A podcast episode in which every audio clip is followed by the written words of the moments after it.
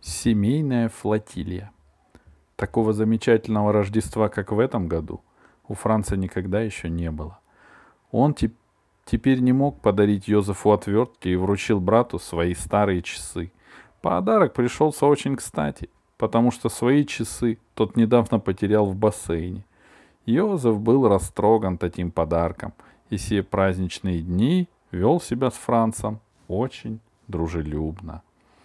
А папа, получивший парусную лодку, чуть не потерял голову от счастья и целовал бабушку каждые десять минут.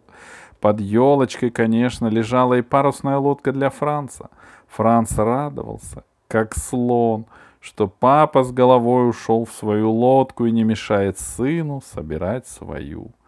Йозеф Францу тоже не мешал, потому что был занят сборкой той лодки, которую Франц подарил которую Францу подарили тетушки. Франц великодушно отдал ее Йозефу.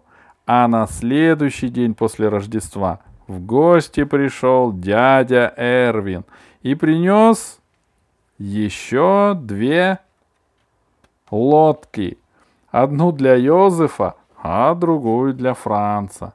За них тут же рьяно взялась мама и бабушка — Теперь уже все сидели вокруг елки и так увлеченно мастерили, что еще чуть-чуть, и в праздничный вечер пришлось бы остаться голодными. Время от времени кто-нибудь говорил, пора бы уже пойти на кухню и что-нибудь приготовить. Но никто не двигался с места. Все возились со своими лодками.